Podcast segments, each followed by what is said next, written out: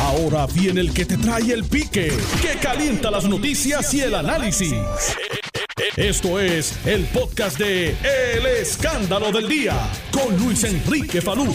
Baloncelista, jugaba, jugaba tenis también, músico, con su batatita Un día como hoy siempre. venía con la guitarra aquí. Sí, José Fufi Santori, eso a la verdad que era una de las glorias de esta, de esta bendita isla. Que en paz descanse mi mancuerna, José Fufi Santori. Qué, gra- qué grande era el Fufi, qué grande. Que usted sabe que por mucho tiempo hicimos el tiritápati y también hacíamos en las mañanas su famosa batatita. Y obviamente puertorriqueño patriota, tenía el Fufiporte, que era el pasaporte puertorriqueño que él se había inventado, porque usted sabe que Fufi Santori siempre estaba eh, para arriba y para abajo con, con la bandera de la puertorriqueñidad. El gran José Fufi Santori, de que en paz descanse. Si Fufi estuviese vivo ahora mismo, si Fufi estuviese vivo ahora mismo, muchacho, esos análisis que estaría haciendo de las cosas que pasan en esta bendita isla del encanto serían, a la verdad que súper interesantes, súper interesantes. Que descanse en paz el gran José Fufi Santori. Bueno, gracias por estar con nosotros. Hoy es viernes. Gloria a Dios que es viernes. Gracias por estar con nosotros un ratito en el programa. Vamos a hablar de varias cositas. Ya con el asunto este de la elección especial que va a haber para escoger los delegados que van a ir a Washington DC a bregar con el asunto del estatus, está creando dolores de cabeza. De hecho, todavía no se sabe si la Comisión Estatal de Elecciones se le ha asignado el dinero para llevar a cabo esa elección especial, que se supone que sea en el mes de mayo. Vamos a ver qué va, va a pasar con eso. Pero ya hay candidatos que están reclamando que la Comisión Estatal de Elecciones está cambiando eh, la, ley. Está cambiando la ley referente eh, a los endosos que hay que recoger. Va- Vamos a hablar de eso, vamos a hablar de eso en el programa. Mira, ¿viste el encapuchado? Bueno, lo que viste fue la capucha, porque a él no lo viste, ni las manos se le veían. Aunque las manos era interesante verle el movimiento que tenía, porque cuando una persona está nerviosa y usa, cruza las manos, tiende a, a- moverlas, o sea, a gesticular mucho con las manos. Por eso era que habían tomas a las manos del encapuchado. Vamos a hablar de eso en el programa más adelante. Y vamos a hablar también de Joe, Joe Biden, que a través de su portavoz dijo que él respalda un referéndum para Puerto Rico. Con Biden hay que tener cuidado, porque el presidente Joe Biden dice una cosa y no necesariamente es lo que va a hacer después. Y para muestra, dicen por ahí que para un botón, una muestra, ¿verdad? Tú sabes que él había dicho que él estaba de acuerdo que en Puerto Rico se le diera el seguro social suplementario a la gente y tuvo la oportunidad de, siendo ya administración, pedirle a su gobierno que retirara eh, la, impugnación, que retirara del tribunal la, la- objeción que tiene a eso y no hizo absolutamente nada. Pero el Tribunal Supremo cogió el caso. Vamos a ver qué pasa ahí. Melinda Romero Donnelly está aquí conmigo. Buenas tardes, Melinda Romero Donnelly. Buenas tardes, Falú. Buenas tardes a todos los amigos que nos escuchan por Noti1, Bueno, como usted, fue- siempre. usted, usted, usted ha presentado ahí unos recursos interesantes al tribunal por el asunto este de la elección especial que se va a estar llevando a cabo referente eh, a, a los endosos. ¿Qué, qué, qué está pasando? ¿Ya recogió los endosos? ¿No recogió los endosos? Los endosos son 3.000 endosos que hay que entregar en dos partes. 1.500 en un momento determinado y 1.500 en otra fecha. Bueno, eso, esa es la regla que implementó de manera ultravires la Comisión Estatal de Elecciones. La ley que creó, el, la, ley 167, que fue la que creó este proceso electoral, establece claramente que todos los aspirantes radicarán al 15 de marzo 3.000 endosos. Eh, la Comisión Estatal de Elecciones, en una, ¿verdad? en una gestión que es contraria a la ley, estableció por reglamento un cambio de fecha unilateralmente y eso pues obviamente es en detrimento ¿verdad? de las personas que quieren participar de, de este proceso. De la misma manera Falú que la Comisión Estatal de Elecciones no, no puede ir y decir ah, eh, aunque la ley dice que la elección es el 16 de mayo la vamos a poner el 10 de mayo eso ellos no lo pueden hacer pues tampoco pueden cambiar la fecha de que se estableció en ley para la entrega de los endosos esto como ellos hicieron. Y- y, en- y para eso pues inclusive el, el- inclusive el Partido Nuevo Progresista también eh, eh, eh, radicó un mandamos para establecer que la fecha de entrega de endosos es el 15 de marzo. Ok, el 15 de marzo es la entrega de los endosos, pero es, pero le pregunto, ¿es la totalidad de los endosos? Sí, es la totalidad de los 3.000 endosos. 3.000 endosos. Pero eh, se había planteado, cuando ustedes estaban buscando verdad los documentos para radicar, que podían entregar esos 3.000 endosos en dos partes. Sí, lo que pasa es que la ley no, no, no provee para eso. Eso fue una estipulación de la Comisión Estatal de Elecciones. Y esa primera parte, esa primera parte, Palú, es absurda la cantidad de tiempo que le dieron a, a los eh, candidatos porque el cierre de las radicaciones fue el domingo a las 12 del mediodía y pretenden que en cuatro días tú radiques 1.500 endosos. El que conoce de este proceso de sabe que esto no es ir con una lista y fírmame aquí y ya. Esto es un proceso que es largo, es tedioso, es burocrático, arcaico, ineficiente, inefectivo, pero que tarda varios días en tu poder eh, nombrar los, los, notarios ad hoc, en distribuirlas, en distribuirlas a través de toda la isla, ir a recoger personalmente las firmas de, los de los ciudadanos, entonces volver a recoger. Una vez tú los tienes, tienes que llenar toda la información que está ahí en esos endosos. Tú a mano tienes que llenar dos hojas más con toda exactamente toda esa información para entonces poder radicar eso ante la Comisión Estatal de Elecciones. Y lejos de que alguien haya haga, un vaciado de lista, cuatro días no es suficiente para tú hacer 1.500 de esos documentos, a menos que tengas un batallón de 1.500 personas y cada uno por uno por persona. Esto y, la otra parte y, también, y también hay otro hay otro hay otro elemento aquí, Melinda Romero Donley, hay otro elemento estamos todavía en una pandemia. Yo sé que hay gente que se, yo, yo sé que hay gente que se le ha olvidado que estamos en una pandemia, pero todavía, todavía estamos en una pandemia que el, proceso es un poquito más complicado también. Bastante más complicado e inclusive en otros momentos Salud, donde hemos tenido que recoger endosos de, en, en, una cantidad similar a esta el tiempo que se le da en otros tiempos que no había pandemia eran alrededor de 60 días. Y eso y en eso en adición que a algunos de los candidatos y no a todos se nos entregó solamente la mitad de los endosos requeridos por ley eh, y no fue hasta dos días después o sea teniendo solamente dos días para entregar la mitad que se nos entregó el, el remanente. Y eso pues nos pone en una obvia desventaja eh, eh, y no, o sea, no, no hay una igual protección de las leyes para todos los candidatos. Y yo creo que la Comisión Estatal de Elecciones falló en, en hacer los cambios a las fechas que no podía hacer porque ningún reglamento puede estar por encima de la ley y ese reconocimiento, ¿verdad? Y tengo que, agradecer que también el Partido Nuevo Progresista se dio cuenta de esa de la falla que hubo en ese reglamento y también radicó un mandamus exigiendo que se que se dejara sin efecto los eh, artículos del reglamento que estaban en contra de, lo establecido en ley. ¿Qué, ¿Qué, conlleva un endoso, Melinda Romero Donnelly? Porque mucha gente escucha endoso, hay muchas personas que conocen lo que es un endoso, pero ¿qué, qué conlleva un endoso? Mira, eh, primero que nada, un endoso es un documento, eh, un papel tamaño carta que tiene tres copias. En ese documento tú tienes que eh, encabezar, ¿verdad?, cuál es el candidato que se está apoyando. El ciudadano tiene que poner su nombre completo, el lugar de nacimiento, tiene que firmar, poner dirección, teléfono, el nombre de su papá, nombre de su mamá, fecha de nacimiento, número de tarjeta electoral. Una vez se recopila eso, tú lo, lo entonces hay que validarlo, ¿verdad? Nosotros nos dan un, programa para poder validar que ese número de tarjeta electoral le corresponde a esa persona, para entonces poder notarizar esos documentos con los notarios ad hoc que se nombran. Ellos tienen que notarizar cada uno de esos documentos que son la persona que está firmando, es en esencia esa persona. Después de que se recopilan esos endosos, tienes que venir y lo que llaman las sábanas, llenar dos sábanas que tienen prácticamente la misma información que está escrita en ese endoso y la tienes que vaciar manualmente el nombre de la persona con la dirección, la tarjeta electoral, la fecha de nacimiento, toda la misma información, copiarla otra vez en dos documentos diferentes.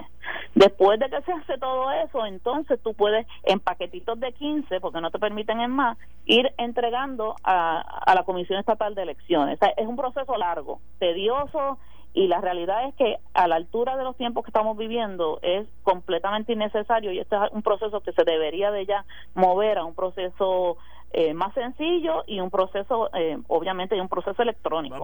vamos a eso, porque siempre se ha hablado referente a que el proceso de los endosos es un proceso arcaico, pero también, ¿verdad? Pues uno entiende el propósito de los endosos. Eh, sí, claro. En una democracia todo el mundo tiene derecho a participar pero la realidad es que no todo el mundo tiene respaldo para poder eh, llegar a alguna posición, eso es cierto. Entonces lo que se busca es con unos endosos que por lo menos garantice un por ciento de ciudadanos. que, respaldo, que, hay respaldo, que hay respaldo para ese ciudadano y que ese ciudadano pues tiene una posibilidad real, porque si, porque, porque si no aquí habría una elección y los 3 millones de habitantes podrían aspirar y decir, ah, no, yo voy para allá porque no, no, no hay requisito alguno.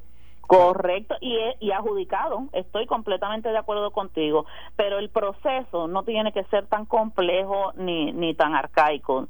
Eh, tú puedes hacer, por ejemplo, un registro. En el, mira, una de las sugerencias que habían presentado en algunos cuatro años pasados es que el ciudadano pudiese entrar a la página de la Comisión Estatal de Elecciones y hacer su propio endoso y llenar, mira, yo endoso a fulano y ya está registrado o uno hacer una lista en donde tú detallas la información del elector, él la firma y ya eso es el documento de, de un endoso. Pero esta, eh, este, este montón de documentos que hay que llenar uno detrás del otro, todo es manual, eh, la verdad, verdaderamente es un proceso que yo siempre lo he criticado en el sentido de que lo encuentro demasiado burocrático y no le da tanta oportunidad a más personas que quizás podrían tener respaldo, pero no necesariamente tienen la maquinaria o el conocimiento de cómo recoger el, el andamiaje de cómo recoger estos endosos. Y yo creo que tiene que haber espacio para que haya más participación de personas que quieren servirle al pueblo de Puerto Rico. Yo eso es lo que a mí, o sea, a mí me mueve estos procesos de primaria para que le den la oportunidad al pueblo a escoger los que verdaderamente lo representan. Aunque usted esté impugnando eso, usted está impugnando ese asunto, ¿para cuándo era que había que entregar los primeros 1.500 endosos? Ayer. ¿Para ayer? eh, cuatro días después del cierre de la radicación. Ok, si ayer el candidato no entregaba los 1.500 endosos, Quedaba descalificado. Quedaba descalificado, o sea, que, que no podía ser candidato eh, para la elección especial. Que eso es una disposición que no está en la ley. Mira, acá entre... Es una regla que se inventó la comisión. pero pero, pero la las leyes, cuando se legislan, eh, hay que crear unos reglamentos. Y, en la misma, y en las mismas leyes estipulan que mira para que esto se pueda llevar a cabo tienen que hacer este reglamento que diga eh, estas cosas estos planteamientos. Claro pero tienes unos parámetros para hacer esos reglamentos. Tú no te puedes si te está diciendo la ley te dice claramente el candidato tendrá que entregar tres mil endosos al 15 de marzo. Al día al día de ayer al día de ayer que cerraba los primeros 1500 mira eh, Michael bájate de los micrófonos. Es más, bájate la señal para que no se entere, no se entere todo el mundo. ¿Cuántos endosos usted tenía? Bueno, endosos llenos, tengo aproximadamente unos 1.300, 1.400 endosos llenos. O, sea, eh, estamos en el, en, el proceso de bajar... que se quedaba corta, se quedaba corta los 1.500. Sí, a los cuatro, a los, bueno, en realidad dos días, porque la otra parte que te dije, está bien, está bien, eh, a mí no me, a mí no me entregaron todos los endosos al momento de erradicación. Mire, y una pregunta, y una pregunta. Si el reglamento fuera validado al final del camino, que es lo que usted está impugnando, si fuera, si fuera validado, entonces usted se quedaría sin la oportunidad de ser delegado. Es correcto. Pero obviamente usted eh, en la impugnación está planteando, mira, la ley lo que dice es que para tal fecha tenía que entregar 3.000 mil endosos, no era que me pongan en el camino 30 piedras, 40 obstáculos. El 15 yo entrego los 3.000 mil. Si el 15 no entrego los 3.000 mil, pues entonces me descalifican. Exacto. Pero no puede ser antes. No debería de serlo porque la ley se estipuló precisamente de esa manera. Los legisladores estipularon un tiempo aunque es corto, es un tiempo prudente para que se puedan recolectar mil, eh, tres mil endosos. Y, usted y, eh, y, usted te lo va a pelear, te lo va a pelear. Bueno, ya yo radiqué los los recursos en el tribunal. Ahora hay 174 mil razones para pelear esto. Este, ¿Qué? ¿Ciento qué? 174 mil no hay para pelear esto. ¿Qué es eso? Pues lo que dicen que le van a dar y que a los delegados, porque hay, hay, Ay, no, hombre, porque, hay, que, hay, que, hay que ponerlos y que igual que si fuera como un congresista.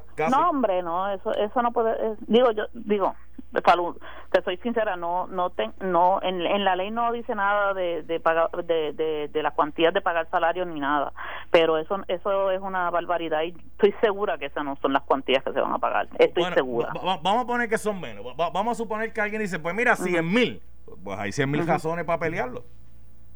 No necesariamente, Palú, y tú sabes muy bien que yo llevo yo llevo peleando por lograr la estadidad para Puerto Rico desde de, antes de yo nacer prácticamente, pero pero no, yo mira, te voy a ser sincera, Salud, yo radiqué el último día de las candidaturas porque yo tenía mi duda ¿verdad? de volver a, la, a lo que es la, la política electiva esto pero esto al ser no necesariamente esto no es una, una política de venir a administrar la colonia sino es algo de poder lograr finalmente lo que ha sido mi lucha y la lucha de mi papá también esto porque tengo que, que, que decírtelo o hemos luchado incansablemente por lograr la estabilidad para Puerto Rico y esto es un instrumento en el que creemos y que entendemos que podemos lograr eso finalmente, particularmente luego del resultado del plebiscito de noviembre. Y cuando finalmente tomé la decisión, que aunque dije muchas yo iba de entre sí, no, sí y no, eh, finalmente tomé la decisión porque sentí eh, que si yo decía que no, yo yo estaba traicionando mis propias mis propias eh, creencias y, y, mi propia dignidad, porque esto es algo que yo quiero, esto es algo que yo lo he luchado por muchos años. Así que a mí me paguen o no me paguen, yo siempre he ido a negociar y a cabildear en Washington a favor de la estadía. Eh, si es algo que puedo hacer de manera eh, permanente, ¿verdad? Como, como un trabajo, pues mejor todavía porque le puedo dedicar el, todo el tiempo del mundo, ¿verdad? y no tener que dividirlo con otras con otro con otras profesiones para poder mantener mi familia como tiene que hacer todo el mundo. Pero en esto uno no se debe de meter por dinero, porque el que quiera hacer dinero en esto tiene todas las de perder. Esto uno lo tiene que hacer por vocación y por creencia. ¿Cómo así que el que se meta en esto por dinero tiene todas las de perder? Ay, Paro, tú sabes cómo es la política y, y cómo esto las personas, ¿verdad? Cuando no coinciden con tus puntos de vista, de vista, pues tratan de destruir reputaciones, lo logran en muchas ocasiones y le tratan de cerrar las puertas, esto, ¿verdad? A poder uno generar eh, ingresos de manera independiente. Eh, a mí me han criticado toda la vida porque cuando trabajo en el gobierno es que, que, estoy, tú sabes, que soy la hija de Romero y que por eso es que me dan el trabajo porque no quieren reconocer las capacidades de uno. Pero cuando me voy a trabajar a la industria privada, como pasó hace unos años atrás, pues también me caen encima porque que, yo no sé nada de eso y que cómo es posible que me den ese trabajo. Deje, preguntar. Palos y boca y palos y no pero yo tengo dos hijos que mantener. Sí, sí, sí. No, y aquí, oye, mira, Oye, este, Nelson, llegó Nelson, saludos. Oye, ten 138 millones la loto. O, te, digo el Powerball, o te saca los 138 millones del Powerball o, coges por una posición electiva que paga bueno, porque no hay otra forma de pegarse aquí. ¿Tú tienes los números, Falu, para que me los des? Si, si yo los tuviera, créame que no se los voy a dar. Pero compártelos conmigo, Falu, bendito, ¿qué te cuesta? Eh, ¿Usted va a compartir los 174 mil eh, si gana? Bueno, yo te invito a almorzar.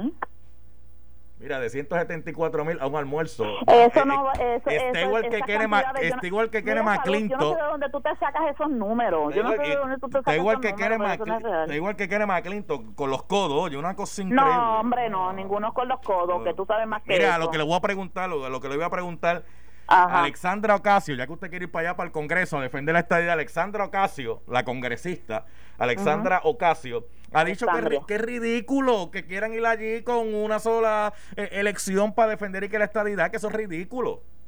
Pues que no se preocupe, que yo le voy a ilustrar a ella que no ha sido con una sola votación. Usted, usted la va a ilustrar a Alexandra Ocasio. Pues claro. mira, Falú, por alguna casualidad tú me conoces a mí como la persona más tímida del mundo. Lo, lo más importante que yo tengo para ir a llevar allí es que soy una presentada. Me voy a meter allí en todas las oficinas que, que usted qué? Que yo soy una presentada y me voy a meter a defender a Puerto Rico en todas las oficinas que yo lo tenga que hacer. y voy a discutir con los miembros del Congreso y lo voy a hacer y lo voy a hacer entender cuáles son las desventajas de los ciudadanos americanos que viven en Puerto Rico y cómo ellos no pueden estar profesando la igualdad de los ciudadanos americanos en sus distritos mientras se la niegan a los a los que vivimos aquí en Puerto Rico yo me estoy quedando solo porque yo, de verdad no entendí qué fue lo que usted dijo. ¿Qué fue lo que usted dijo? ¿Que Melinda Romero es qué? Yo soy una presentante, a mí yo no le tengo miedo a nada, yo me yo me tiro con toy tenis, tú lo sabes. No, qué sé yo, qué sé yo, qué sé yo, ni qué... qué sé yo, ni qué, sé yo. Si tengo que discutir contigo, lo discuto y podemos ser amigos, pero lo que es verdad es verdad, así lo diga quien no, quien no lo quiera entender y si ella está entendiendo que eso es una loquera, yo te prometo a ti que yo me voy a encargar de hacerle entender a ella cuál es la, la verdadera injusticia que se le está dando a, eh, ¿verdad? Eh, a Puerto Rico. ¿Cómo es? y que se, deje de la juntilla y que se deje de la juntilla que tiene con Nidia Velázquez, que es la enemiga número uno del pueblo de Puerto Rico. La juntilla. Y que usted se va a encargar de enseñarle... claro. mi madre pues claro. Tienen que entender de una vez y por todas y no se puede y no pueden estar politiqueando con los derechos civiles de los ciudadanos americanos que residimos en Puerto Rico, Falú. Eso no puede continuar. Mira, lo, voy a dejar ya porque este el proyecto, te voy a convencer, porque te voy a convencer a ti también. El proyecto, el proyecto que va al final del camino parece que va a ser el de Nidia Velázquez y Alexandra Ocasio. Este... No, mi amor, no, mi amor. ¿Por qué? Porque ellas todos lo dicen. Bueno, porque son, demócratas, los demócratas están en el poder, eh, Biden es demócrata, prometió la estadía para Puerto Rico. Y el proyecto que presentó la comisionada residente y el gobernador de Puerto Rico es un proyecto bipartita, ha sido apoyado y es la primera vez que se presentan proyectos al unísono en Cámara y Senado y hay congresistas demócratas, congresistas republicanos que creen en la igualdad de todos los ciudadanos americanos y que Puerto Rico no puede ser la excepción. Mire, Melinda Romero, la, la dejo ya, pero este, ¿cómo está su señor padre? Gracias a Dios, mejorando cada día. Esto está ahí cogiendo unas terapias físicas para fortalecerse un poquito más eh, y loco por salir a dar las luchas y las batallas que, que, le encantan dar. Está, inquieto entonces, está inquieto este. Bastante, bastante. Y, y, esto de la pandemia, pues más todavía, pues, ¿verdad? Porque los hemos han tenido que estar encerrados en la casa por tantos meses, pero está desesperado por salir a, luchar y, está inclusive hablando de viajar a Washington también. Sí, por, Así que veremos por eso le pregunto, porque don Carlos Romero Barcelona, ex gobernador, que siempre ha estado ahí en, la presencia de, estos temas de discusión y máxime como tienen que ver con el tema del estatus y mucha gente dirá Dios pero don Carlos eh, don Carlos como que no y es que está está todavía en recuperación bueno, de hecho, él, no pudo votar por la estadidad en el pasado plebiscito, ¿verdad? No, no, él no pudo, él no pudo votar en las pasadas elecciones, no, porque estuvo hospitalizado. ¿Y, qué le dijo? Tenía que estar aquí y era más importante que sobreviviera ese ese proceso. Está decepcionado porque no pudo votar, pero agradecido del pueblo de Puerto Rico que, que votó a favor, contundentemente a favor de, de la estadidad. ¿Y por qué no llegó la estadidad? Si el pueblo de Puerto Rico votó contundentemente por la estadidad. Pues porque, porque el derecho es rodado, esto, Falú, y uno tiene que ir a luchar y convencer y eh, establecer claramente cuáles son las prioridades y las necesidades que tiene el pueblo de Puerto Rico y, y hay que ir con, con resultados. Hay que ¿En, ir cuántos, en, ¿En cuántos plebiscitos ganó la estadidad? Mm, tres. En los últimos tres, ¿verdad? eh, ¿Y han sido en periodo de cuánto tiempo esos últimos tres? Hasta el otro, años más como, o menos. Como 10 o 12 años. Exacto, exacto. ¿Y por qué no llegó la estadidad? Pues porque hemos fallado. Hemos fallado en demostrar la, obligatoriedad que tienen los Estados Unidos con Puerto Rico esto de, de tratarnos como ciudadanos en igualdad de condiciones. ¿No será que para Estados Unidos no es un problema el tema del estatus? Claro que no es un problema porque no tenemos representación. No pero como que no tenemos representación, si está nuestra comisionada residente sí, ay, pero eso, eh, ella está allí, pero ella no tiene derecho al voto en ese pleno. ¿Y los, delega y, los, y, los, delegados van a tener algún derecho en ese pleno? No, pero tenemos, pero vamos a estar cabildeando para poder lograr eso. Es mucho mejor ocho que que uno, tú sabes, y vamos a estar apoyando a la comisionada para lograr convencer a todos esos legisladores que finalmente lo aprueben. Me, confundí ahí, me confundí ahí. ¿Cuántos delegados son los que se van a escoger? Se eh, son cuatro de la Cámara de Representantes y dos de Senado. O sea, serían seis. Seis, ajá. Y, la comisionada serían siete. Siete. ¿Y, cuál, sería el ocho? ¿El gobernador? No, el gobernador. bueno, también el gobernador y, todos los demás que quieran participar de esos procesos. Está bien, Como siempre lo han hecho. Está bien. Entonces usted va a ir de la mano con Sayira Jordán a defender la estadía. Bueno, si salimos electos, eh, vamos a ir los que salgamos electos. Porque vamos en defensa de la del voto del voto democrático del pueblo de Puerto Rico. Vamos a ver qué pasa con ese recurso. Vamos a ver qué, vamos a ver qué sucede. Eh, lo voy a dejar ya porque me llegó el tiempo a la pausa. Eh, dialogaremos más adelante. Mire que ayer, ayer Nelson la estaba llamando como 20 veces y, usted no le contestaba. Y Nelson me dijo, chacho, me, me, ¿qué Nelson? Pues, pues Nelson, mi control. Me dijo, chacho, ¿tú, sabes, ¿tú sabes lo que hizo? Me dejó, me, dejó visto, como dicen los muchachos, como dicen los muchachos hoy en día, me dejó visto.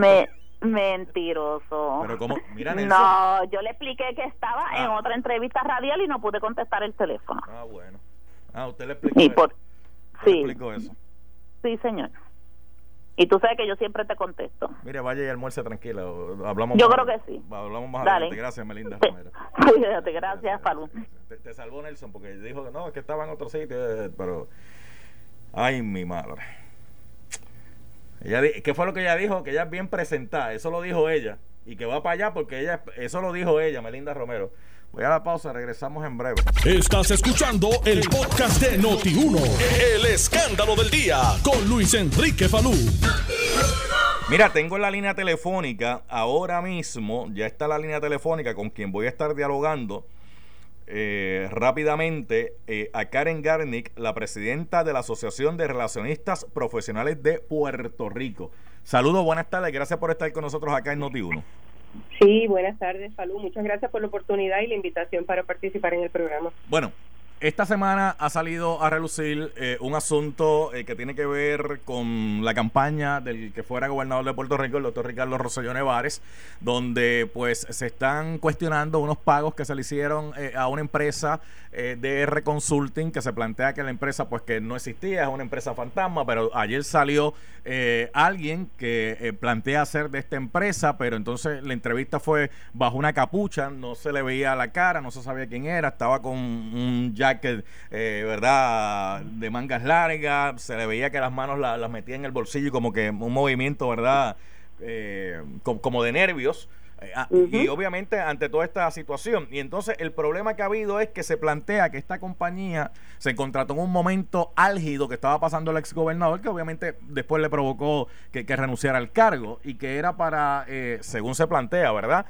para tratar de bregar con la crisis y con, y con su, y su imagen.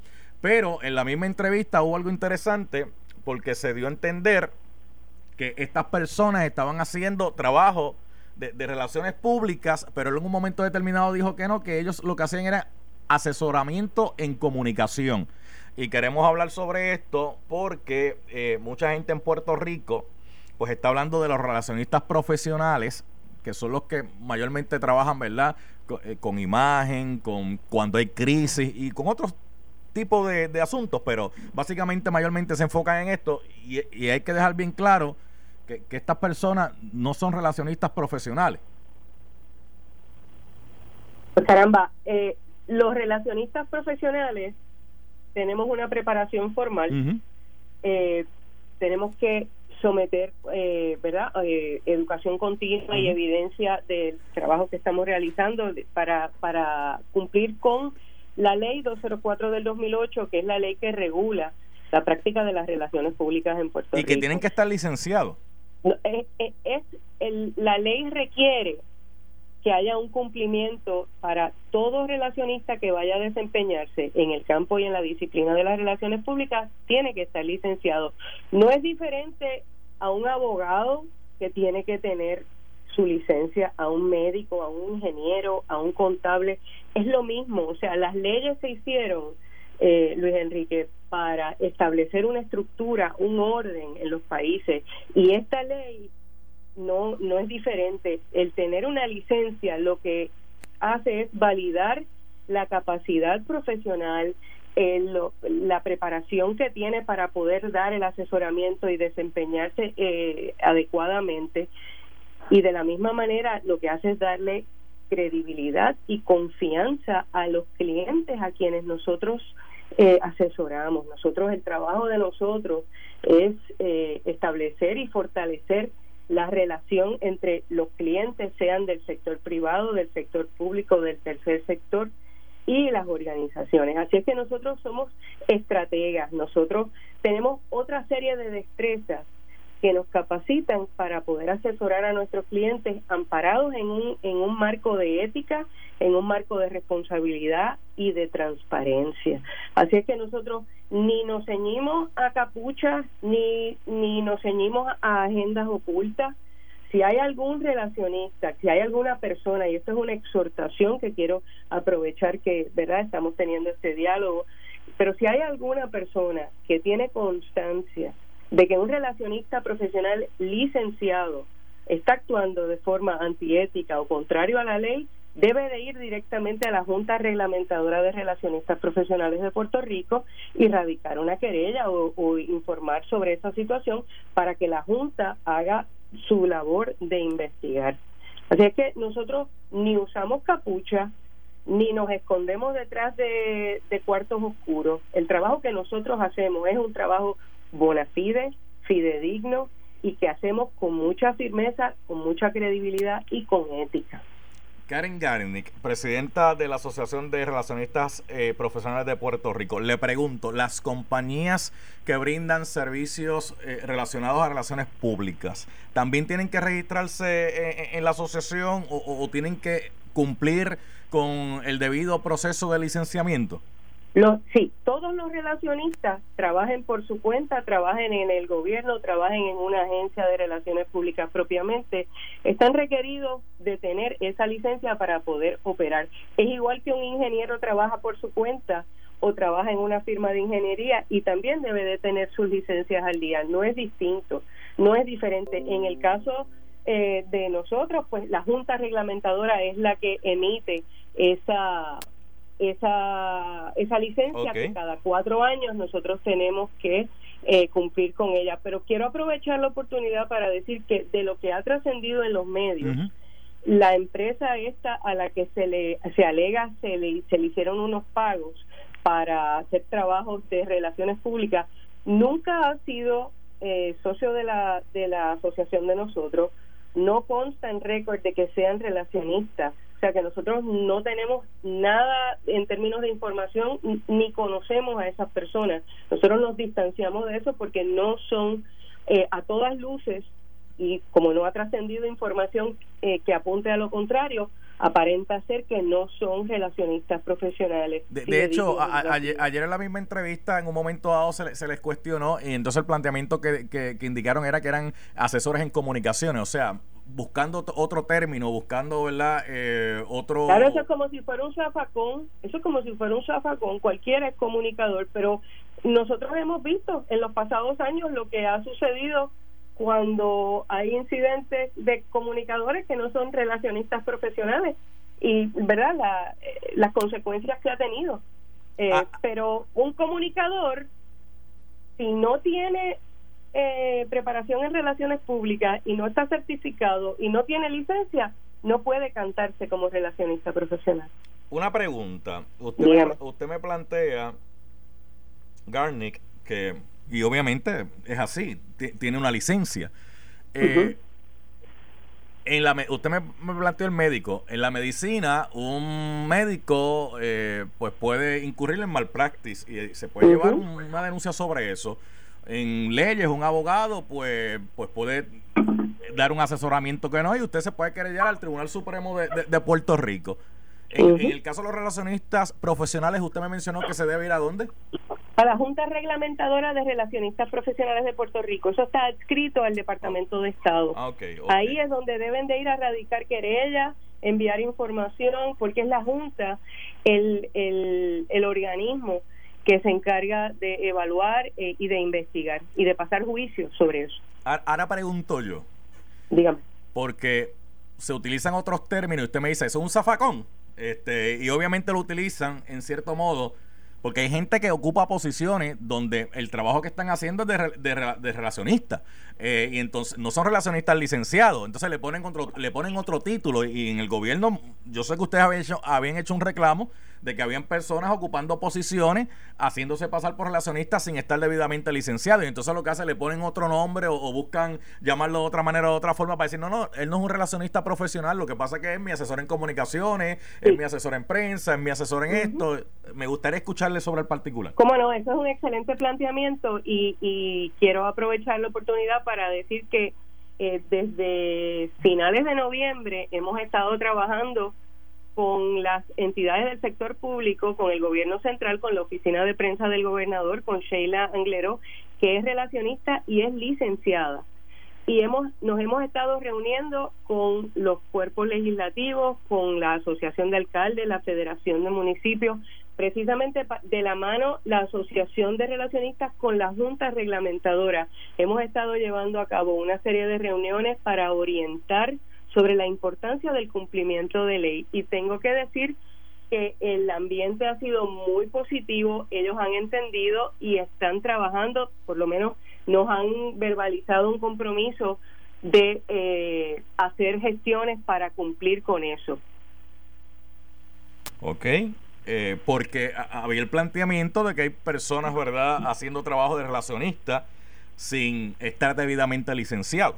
Entonces, la, asociación, la, la asociación de relacionistas eh, tomó la iniciativa eh, y con, la junta reglamentadora para llevar esta llevar a cabo esta estas reuniones. El de nuevo el organismo que que eh, pone en vigor la ley verdad hace hace regir el cumplimiento de la ley esa es la palabra que estaba buscando. Em, es la junta reglamentadora ellos son el organismo que vigilan, que, que hacen el, que el cumplimiento de ley se dé y ellos son los que hacen las comunicaciones, sancionan, etcétera. La Asociación de Relacionistas no hace eso. Sin embargo, sin embargo, para cumplir, para ser socio de la Asociación de Relacionistas hay que tener número uno eh, la preparación, número dos tienen que tienen que presentar, verdad, la experiencia que han tenido, tomar un examen de ética para poder formar parte y obviamente pues tomar eh, solicitar su licencia a la Junta Reglamentadora. Pues, Así que en, e, esto es blanco o negro. Aquí los términos grises no son buenos y está está comprobado y lo estamos viendo en situaciones como las que estamos experimentando lamentablemente lo que son los tonos grises. Bueno, doña Karen Garnick, eh, presidenta de la Asociación de Relacionistas Profesionales de Puerto Rico, gracias por haber estado un ratito acá en el programa. ¿Cómo no? Gracias a ustedes por la invitación. Buenas tardes y buen fin de semana. Igual, igual para usted, igual para usted, gracias. Bueno, Nelson, ¿qué? ¿Que me están llamando quién? José Aponte, el expresidente Cameral está ahí en línea telefónica, José Aponte Hernández, que caminó la isla de Mayagüez a San Juan, de, San, de Arecibo a Ponce, de Ponce, eh, buscando la estadidad. ¿Está ahí? Ah, pues espérate, vamos, vamos a atenderlo, José Aponte, porque usted se ríe, José Aponte. Salud, buenas tardes. Un placer poder compartir contigo. ¿Cómo está usted? Eh, ¿Todo bien? Excelentemente bien, agradecido de Dios de este bello día que nos ha concedido a todos. Ah, muy bien, muy bien. ¿Me, iba a decir algo? Bueno, yo me río porque yo te invité y tú dijiste que no podías caminar porque era mucha distancia. Ay, mi madre. Ay, mi, y, y, parece que la distancia es bien larga porque llevamos todavía con el mismo sonsonete el tema del estatus. Y seguimos con el mismo sonsonete. Pero hay una diferencia, Ah, ¿cuál es la diferencia?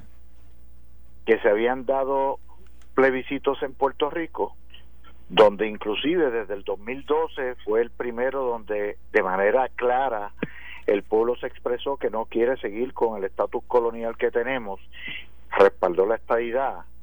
En el 2017 y ahora en el 2020, pero no ha sido hasta ahora que realmente se está reclamando la admisión de Puerto Rico como un estado. ¿Cómo así? La pregunta fue sí, porque la pregunta fue clara y directa. ¿Quiere usted que Puerto Rico sea admitido inmediatamente a la Unión como un estado? Sí o no? Y el 53% votó que sí claramente y la el proyecto radicado por nuestra comisionada residente que de hecho sí es republicana, pero el otro coautor inicial, Darren Soto, es demócrata, del grupo que controla la Cámara de Representantes Federal. Y hay cincuenta y tantos eh, coautores, de los cuales la mayoría son demócratas, básicamente son dos a uno eh, demócratas republicanos respaldando la admisión de Puerto Rico. Permítame, permítame compartir con usted un mensaje que escribe en inglés la representante Nidia Velázquez. Obviamente lo llevo a la traducción para que... Nidia Velázquez, la congresista Nidia Velázquez, ¿qué pasó? La, hipócrita mayor. Pero, pero, pero José Aponte Hernández, la representante Nidia Velázquez, la hipócrita mayor. Congresista de los Estados Unidos la hipócrita mayor, Con señor- con de los. Estados Unidos, que es que es congresista de los Estados Unidos porque vive la estadidad y es tan hipócrita que entonces dice mis hermanos en Puerto Rico no pueden vivir la desigualdad que tenemos nosotros aquí en Nueva York porque aquí nos tratan mal hipócrita Espérese, ¿usted ¿qué, qué usted le está diciendo a la congresista Nidia Velázquez? hipócrita Oye, y le sale con rabia cuando lo dice. Este, esto- le, sale con, le sale como que del alma, de lo más profundo. Este. me, me- me sale con el sí del alma, con el, la molestia Ay, Dios de que una persona que eh, fue a Nueva York a trabajar en la oficina de Puerto Rico en Nueva York, que se lucró de ese trabajo, que desde esa oficina hicieron la campaña para que ella fuera congresista y ahora le da la espalda Mire, a los ciudadanos estadounidenses que vivimos en Puerto Rico. pero déjeme compartirle el mensaje que ella escribió, que cuando, Ok. que cuando yo le iba a compartir el mensaje que ella escribió, usted no me había dejado terminar de hablar y ya la estaba diciendo cómo. Hipócrita. Oye, le sale, le sale del alma. Entonces,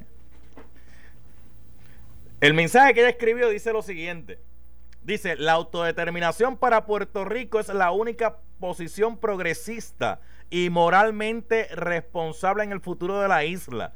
Después de más de un siglo de dominio colonial de Estados Unidos, debemos dejar que el pueblo de Puerto Rico decida su futuro. Y ahí ella taguea a la, a la representante congresista también, Alexandra Ocasio Cortés, y le dice, esto no es fútbol político, esto no es fútbol político. ¿Sabes qué? La autodeterminación el pueblo la ejerció en noviembre del 2020 y votó afirmativamente a favor de la, de la estadidad, de la admisión. De hecho, los que no creían en la estadidad tuvieron el espacio en el no.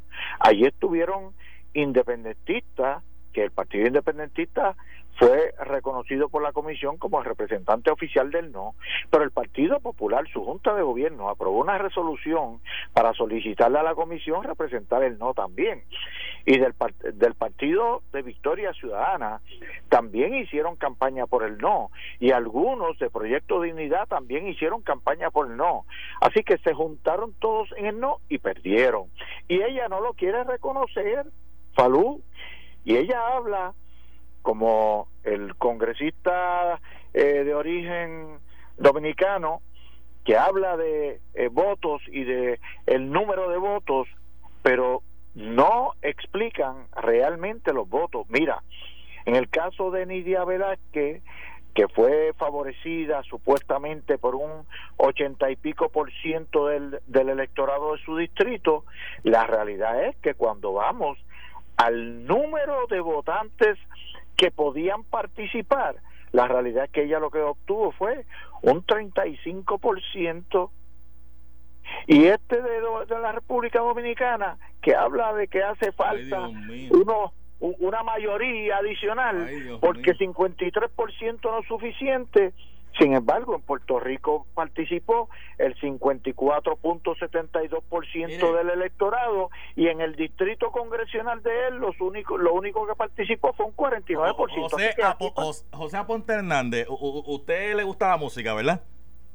Me gusta. Y usted tiene un playlist, tiene un playlist hecho en su teléfono, en su Pues fíjate, fíjate, no, no lo tengo. porque mire, si, si lo tuviera, si lo bueno, si lo tuviera o cuando lo vaya o cuando lo vaya a hacer, Activar, va- activar. sí, cuando lo vaya a activar va, va a tener que poner esta cancioncita, mire.